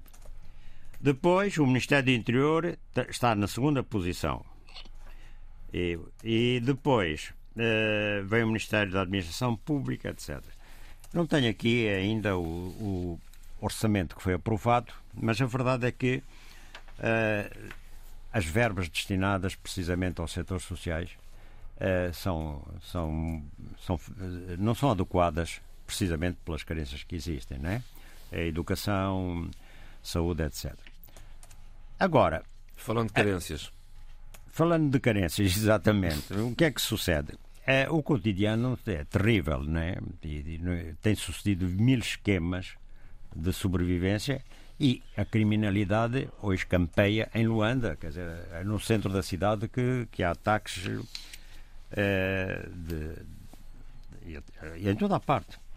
Agora, e então o que é que o angolano é muito criativo, quer dizer, criativo e, e amplificador de, de, outras experiências que também conhecidas. E então há uma série de cidadãos que estão a emprestar dinheiro com juros. Bom, até aí chama-se um pouco a agiotagem, mais ou menos, mas os juros são a 100%. Hum? Quer dizer, eu, empresto uh, mil kwanzas e depois, passado um mês, eu vou buscar mil mais mil. Hum? Vou receber dois mil. Isso fez com que entre, eh, há um, por exemplo, é relatado no novo jornal que eh, esse crédito, a custa desse crédito, António Malude, Malude António, ele conseguiu realmente realizar o, e conseguir, eh, o seu sonho, que é fazer uma casa própria, em dois anos. Bom, mas por outro lado também, o angolano também sabe defender, né? sabe atacar, sabe defender, aprendeu essas coisas todas, né? E refinou. E então, mas também há pessoas que se queixam, mas eu não, eu não, não me meto mais nisso. Porquê? Porque depois não me pagaram, alguns com, com desculpas farrapadas.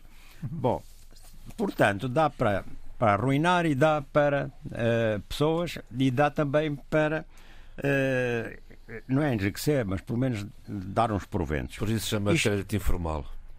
Não. Exatamente, isso é informal, informal. Aliás, Angola é de uma informalidade quase total. Isso chama-se esquema Ponzi. Ah, é. Mas isso, já, isso é uma grande ciência. É, é. Acho que as bideiras nem sequer pensam nisso. Não, não pensam, não fazem. Fazem na prática. Saber. Exatamente. Muito bem, está fechada a semana angolana. Zé Luís, há aqui um assunto que tem vindo de programa para programa e tem que, tem fechado, tem que ficar fechado hoje, porque eh, não pode avançar mais, que é uma breve história sobre anteriores eleições presidenciais. Zé Luís, breve é breve, porque o programa está a terminar e temos ainda aqui dois assuntos para tratar rápidos. Força. Uh, sim, sim, só para que tivemos eleições presidenciais e para que as pessoas vejam uh, as diferenças. Bom, eleições presidenciais por voto direto, secreto e universal em Cabo Verde, a partir das mudanças democráticas uh, para o pluralismo político de, a partir da abertura política de 90. Primeiras eleições presidenciais uh, livres e pluralistas aconteceram em fevereiro de 91 e houve dois candidatos, Mascarenhas Monteiro e Aristides Freire. Mas o interessante nisso é que o cenário que o PICV tinha previsto eh, antes era que, para já as legislativas de 90, as legislativas de, de, de, não seriam em 91 em janeiro como foram, mas seriam em 90, dezembro, no fim da legislatura, com o PICV a participar com o partido e a eventual oposição a participar com grupos de cidadãos, como na primeira Assembleia houve. De facto, houve uma pressão muito fortíssima do MPD na sua declaração política a exigir eleições legislativas a curto prazo e presidenciais, mas mais com medo do, do prestígio que granjeava Aristides Pereira na altura, exigiram que as legislativas fossem antes das presidenciais. E conseguiram, nas negociações, o PSV cedeu. E então, depois do MPD ter ganho, uh, e então, na preparação desse cenário, uh, uh, pensou-se na saída de Arcis Pereira, de secretário-geral do PICV, de saída da vida política. E quem seria candidato a presidente da República seria Pedro Pires e candidato a primeiro-ministro seria João Pereira Silva. Eu acho só estranho porque é que neste cenário não se pensou não, não se pensou em Abílio Duarte, que era a segunda figura do Estado, presidente da Assembleia e tal. Não se pensou nisso. Facto é que Aristides Pereira, pressionado, entre aspas, pela sociedade civil, nomeadamente, houve uma delegação chefiada por Teixeira de Souza, que foi ter com ele, que não, que ele tem que se candidatar e tal. Portanto, Aristides Pereira deixou de ser secretário-geral uh, do PICB, porque o presidente tinha que ser suprapartidário, segundo a nova Constituição, e, e predispôs-se a candidatar-se a Presidente da República. E Pires, portanto, predispôs-se, ficou para, como candidato a Primeiro-Ministro e Abílio Duarte como presidente da Assembleia. Quer dizer, os três rostos do regime de partido único permaneceram nos mesmos sítios e isso, certeza, que foi decisivo também para a vitória do MPD e para a vitória esmagadora. Do lado do MPD, Carlos Veiga, que já era desde o início uh, líder provisório do MPD, mas depois foi eleito presidente na convenção. Jorge Carlos Fonseca, que estava destinado para esse lugar, estava a dar aulas em Macau, né? Na altura. na altura, e então, e isso considero que é uma grande sorte de Cabo Verde, quem se apresenta como candidato apoiado pelo MPD é o presidente, portanto, Mascarenhas Monteiro. Mascarenhas Monteiro, que na altura Uma pessoa equilibrada. eh, eh, na altura era, era presidente era presidente do Supremo Tribunal de Justiça portanto foi eh, militante do PIGC e esteve em Conakry depois representou o, P, o PIGC na Holanda depois fe- fez uma pequena dissidência mas nunca deu entrevistas públicas etc a falar das razões da saída dele, como fez, por exemplo, o Onésimo Silveira. Bom, e era uma, pessoa, era uma pessoa extremamente prestigiada. Depois de o MPD ter ganho com esmagadora maioria, mais de dois terços, nas legislativas, todo mundo dizia isso é uma sorte que seja o, pre- o presidente Mascarenhas Monteiro a candidatar-se contra Aristides Pereira, porque qualquer, como dizemos em crioulo, qualquer cuchó, qualquer Valdevinos ganha ao Aristides Pereira. Qualquer pessoa que se candidatasse naquela altura do lado do MPD ganhava ao Aristides Pereira. Portanto, isso é extremamente significativo. Primeiro, porque era essas presidenciais. Há uma pessoa que quer ser legitimado pelo povo, depois de ter sido presidente durante 15 anos eleito por via indireta pela Assembleia Nacional monopartidária. É legítimo que uma pessoa prestigiada como o Aristides Pereira era na altura e sempre permaneceu o seu prestígio, mesmo depois da, da- da derrota, que quisesse ser eh, legitimado eh, popularmente. E do outro lado temos a sorte, tivemos a sorte de ter uma pessoa altamente credenciada, conhecedora, grande jurista, conhecedora da Constituição, etc., que ganhou por esmagadora maioria. Portanto, essas eleições ficaram prestigiadas. O peso de António Mascarenhas Monteiro foi de tal forma forte. eh, Ele era um presidente discreto, exerceu todos os poderes que, que estão, que eram muito mais poderes do que agora, porque eram os poderes advenientes da revisão de setembro de, de 1990 eh, da Constituição de 80, que estabeleceu um regime semipresidencialista à, à maneira da Guiné-Bissau atualmente, portanto, que o, que o presidente tinha poderes imensos de demitir, por exemplo, livremente o governo e, e- e- e- de presidir ao Conselho de Ministros. Presidir ao Conselho de Ministros não por pedido do governo, mas quando quisesse, não é? Iniciativa própria. como aliás acontecia antes com o Arcis Pereira, coisa. E então, o que é que acontece? Ah, ah, mas ele exerceu uma presidência muito discreta, nunca veio a público nada, mas exerceu esses poderes, portanto havia muitos atritos com o MPD. Depois terminou o mandato. Terminou o mandato e houve as segundas eleições presidenciais. E acontece um escândalo político, que é o quê? Ninguém se ousa candidatar-se contra uh, Mascarenhas Monteiro. E então, no boletim de voto, era como se estivéssemos em regime de partido único. Porque era o sim e o não. A grande preocupação era para que a abstenção não ganhasse. Não houvesse mais de 50% de, voto, de abstenção, mais do que votos válidos. E, felizmente, o presidente Mascarenhas conseguiu isso, quer dizer, houve mais votos válidos do que Abstenções. abstenção e votos nulos. Senhor. E depois, no fim do mandato, do segundo mandato dele, mostrou a sua verdadeira face de homem que não tolera irregularidades e abusos por parte do governo. Porque foi na, na- na altura, lembram-se, que Carlos Veiga, portanto. eh, eh, Deixa a liderança do, do Sim, governo sim, para um- se candidatar um- à presidência deixa a liderança do Temos governo. que fechar. De- Tenho que concluir só isso pa- para, as pessoas perceberem. Deixa a liderança do governo, mas há uma controvérsia enorme em Cabo Verde porque isso estava na Constituição, na Constituição, que a partir que o, que o primeiro-ministro em exercício suspende automaticamente funções a partir do anúncio público da sua candidatura ao cargo de Presidente da República. Então, a controvérsia era o que é o anúncio público.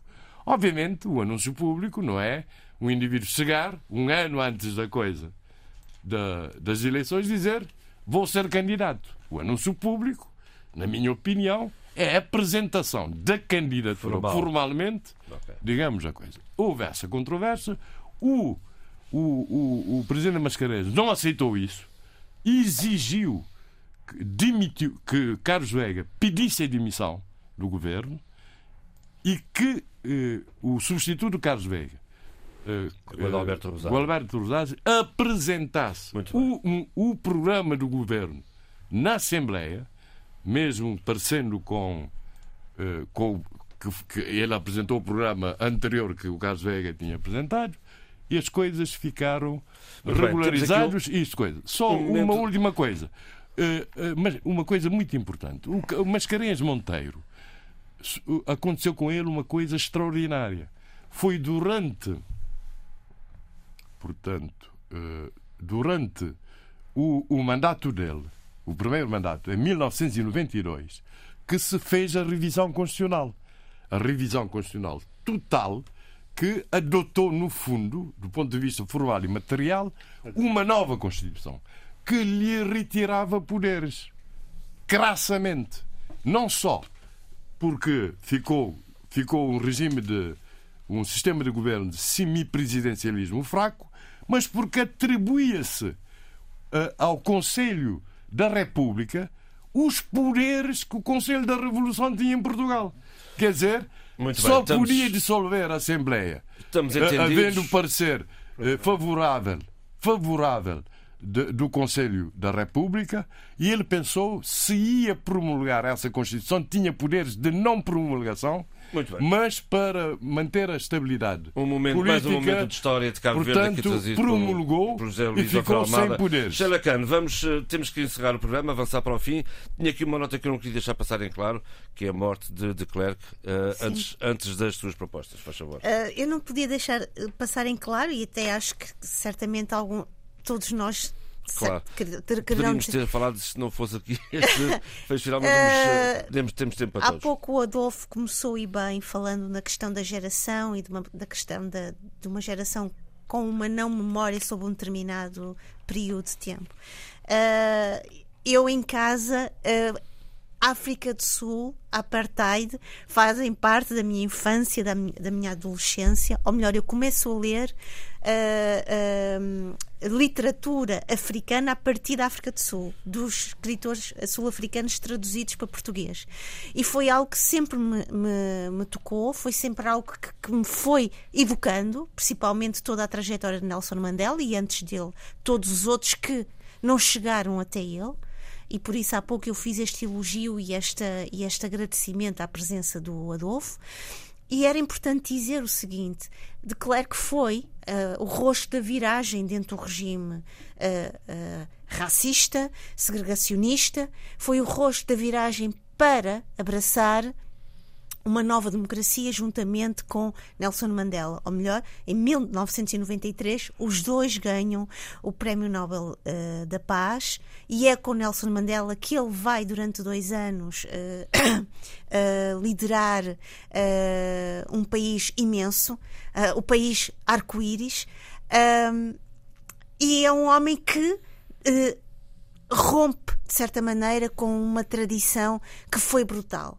Significa isto dizer que uh, de Klerk uh, fechou as portas a uma violência racial, fechou as portas a todo o processo de racialização, de segregação, de pobreza? Não. Mas foi um homem que libertou um outro homem, que teve a coragem de, de estender a mão uh, uh, perante certamente uma maioria branca que não o acompanhou.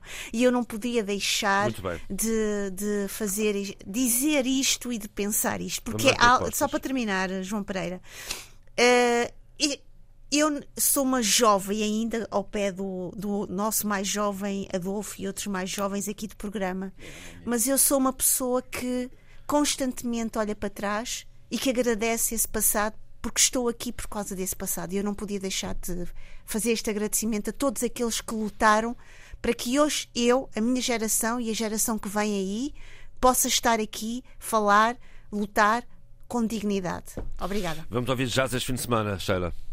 Eh, eh, Pois.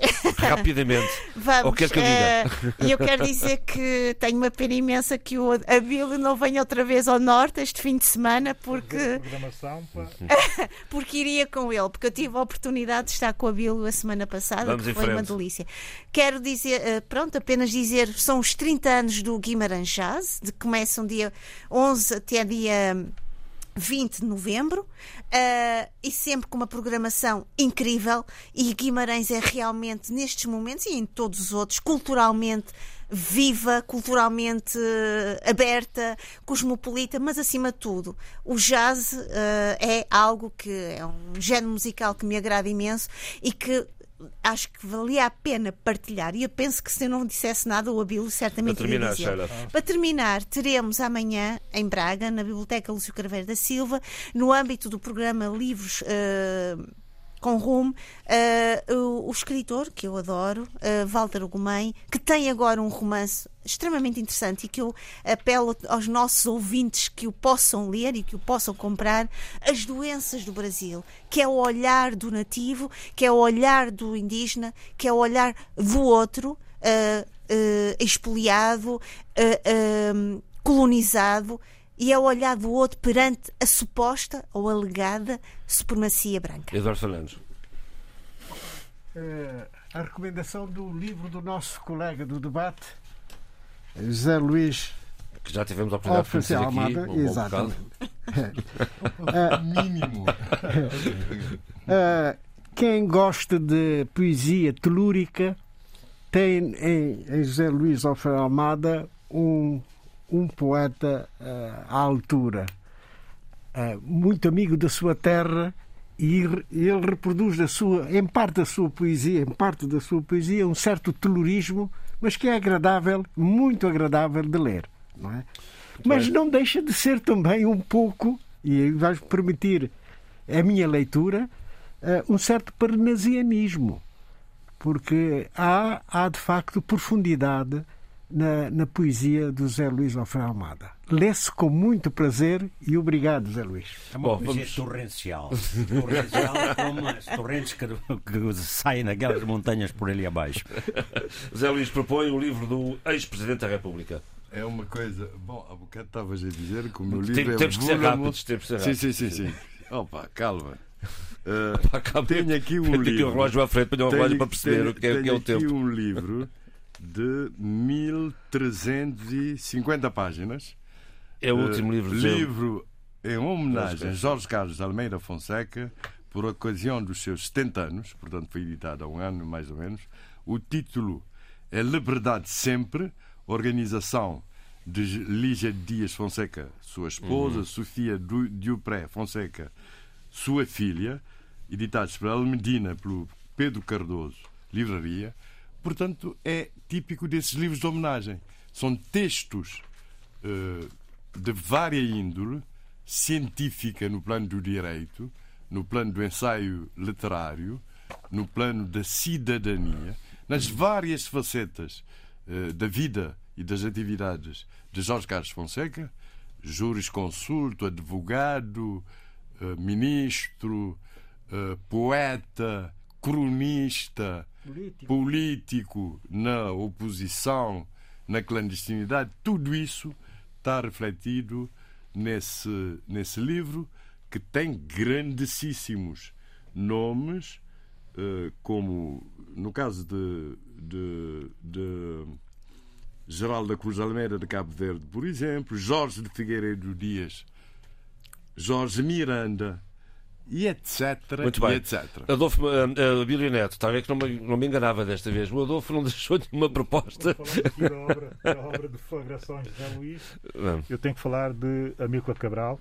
e tenho que falar de Ângelo Torres, que por estes dias esteve em Cabo Verde, no Mindelact, a apresentar a sua peça Amilcar Geração, com a encenação de Guilherme Mendonça e todos que foram ver dizem que é absolutamente excepcional, inclusive já palavras da própria família uh, do Amílcar Cabral, uh, que esteve presente, e, e, e, de muitos amigos, enfim, gente ligada à cultura e outros setores, que uh, acharam que de facto a interpretação e a peça é absolutamente excepcional. Aguardamos que ela seja estreada em Lisboa, e parece que vai ser eh, proximamente, e, e, tem alguma ânsia exatamente por ver isso e dar aqui um grande abraço ao Ângelo pelo seu cabralismo e também dar abraço, um grande abraço aos meus colegas eh, de debate eh, interpessoal, se quisermos assim, alguns deles neocabralistas, outros pós-cabralistas como eu e outros ainda só cabralistas, portanto Cabral ainda dá panos para manga e, e, ainda bem que dá. E enquanto houver momentos desses,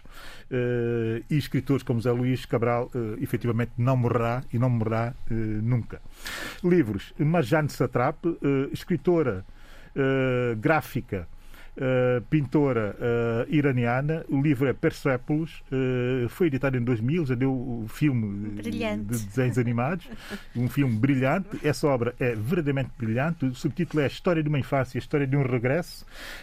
a Marjane Satrap escreve o livro e, e pinta-o eh, enquanto escreve sobre a sua infância, eh, exatamente no momento da Revolução eh, iraniana, e, o livro tem tanto humor, mas também tem tanta acutilância, tanta, tanto olhar crítico, que é verdadeiramente uma obra genial explica-se o porquê de ter ganho tantos prémios e porquê que de ainda 20 anos depois continuar a ser leitura obrigatória, leitura obrigatória sobre um, qualquer olhar que se tem que ter sobre o Irão hoje e sobre a Revolução uh, Iraniana. Finalmente a música. Para final, finalizar, uh, eu não sei se é o Moses Boyd, ainda estou na onda do novo jazz britânico, que está de facto em voga e é provavelmente o movimento musical mais interessante eh, nos últimos anos eh, digamos que do ponto de vista estético, não é? Porque mistura muita coisa.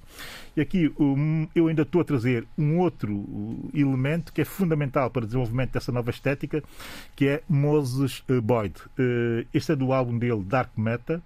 Eh, de 2020, eh, de 2020, portanto. O título da, da, da composição chama-se Strange, Stranger Than Fiction. É preciso dizer que Moses Boyd, como a, a, a, a, a Núbia Garcia, que eu tinha trazido na semana passada, também ele é um islenho, é um, é um, é um ilhéu. Uh, e, e, a verdade é que é interessante ver como é que os ilhéus conseguem ser tão fundamentais em movimentos deste género. É ele é da Dominica, de uma pequena ilha, e também jamaicano, tem tudo de criolização nele. Muito bem. Eh, até o título é da. É com ele que ficamos em fundo neste debate africano, que teve o apoio técnico de João Carrasco, o apoio à produção de Paula Seixas Nunes e Vitor Silva. Eu sou João Pereira da Silva. Fiquem bem, boa semana.